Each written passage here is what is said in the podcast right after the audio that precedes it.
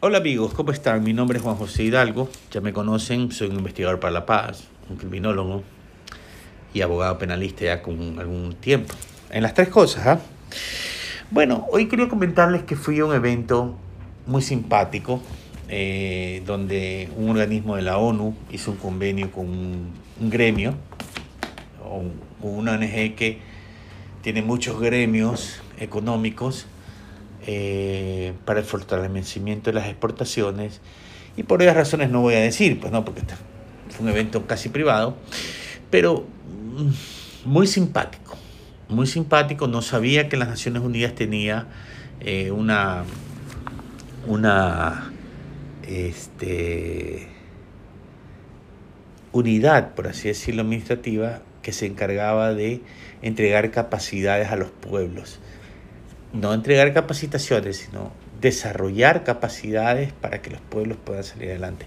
Me pareció fantástico, en un acto solemne entregaron al director de esta fundación, de esta, de esta ONG, eh, la bandera, para que ya esté dentro de, de las banderas, ¿no? como el Ecuador, Guayaquil, esta bandera también. Muy simbólico, muy bonito.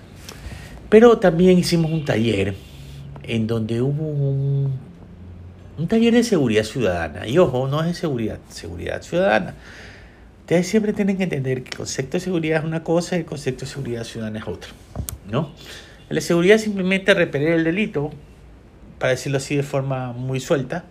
Repeler el delito, buscar medidas para que si alguien comete un delito o tener medidas para que se sancione a quien comete un delito. O repeler el delito. Pero la seguridad ciudadana permite involucrar a miembros de la sociedad civil, al ciudadano común, a la institución pública, en la gestión de la política pública de seguridad. Y esto es importante porque permite que la política pública no se borre cada 4, 5, 6 años que cambie el gobierno, sino que al ser ya una iniciativa privada, permite que esta política pública subsiste incluso al cambio de gobierno o a las tensiones políticas. Entonces, eh, muy interesante esto. Otra cosa que me llamó mucho la atención es la globalización del delito. Entonces, y yo siempre hablo de los patrones culturales de Latinoamérica ¿no? Eh, y el Caribe, pero me doy cuenta que también esos patrones pueden venir de afuera o pueden exportarse desde aquí adentro hacia afuera, haciendo que, por ejemplo, en España, eh, ciertos delitos sean aceptados porque haya un cambio de patrón cultural o en, Italia. por ejemplo, aquí en Latinoamérica se produce droga, se exporta droga, etc. Pero hay un patrón cultural en donde se recibe. Pues, es decir, hay delincuentes que también participan en este tráfico de drogas, pero no solamente eso, sino que cometen delitos conexos como lavado de activos.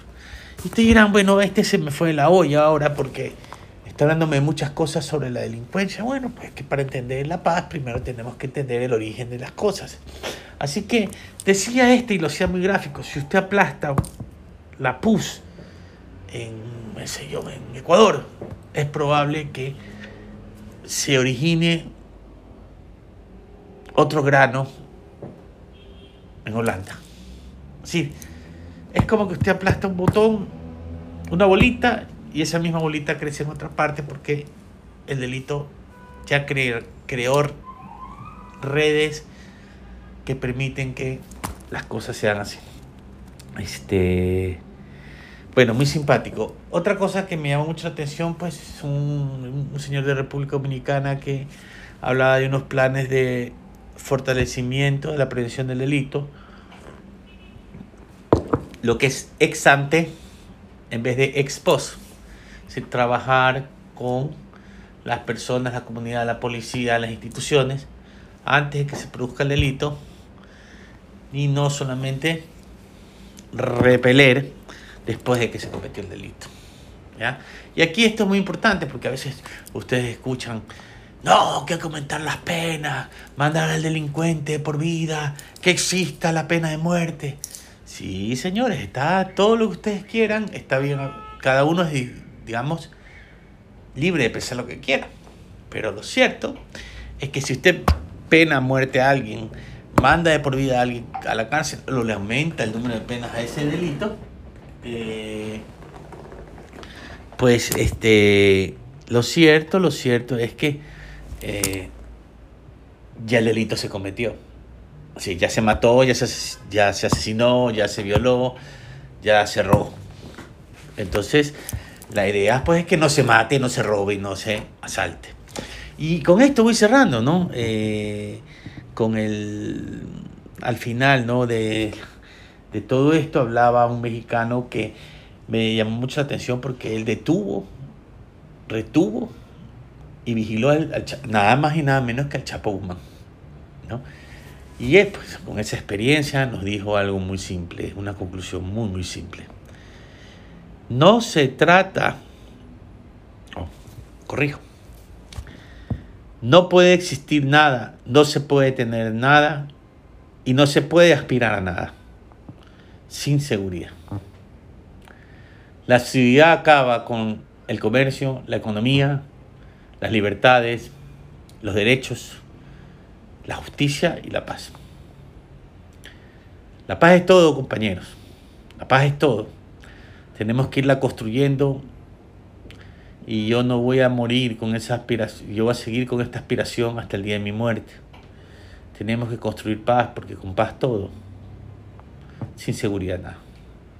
Y la paz debe nutrirse, perdón, y la seguridad debe nutrirse la paz. Y todo lo que se hace debe ser nutrido por la paz. Porque al final del día es de allí donde se cuelga el armador para construir, para poner todo. Esa es la filosofía.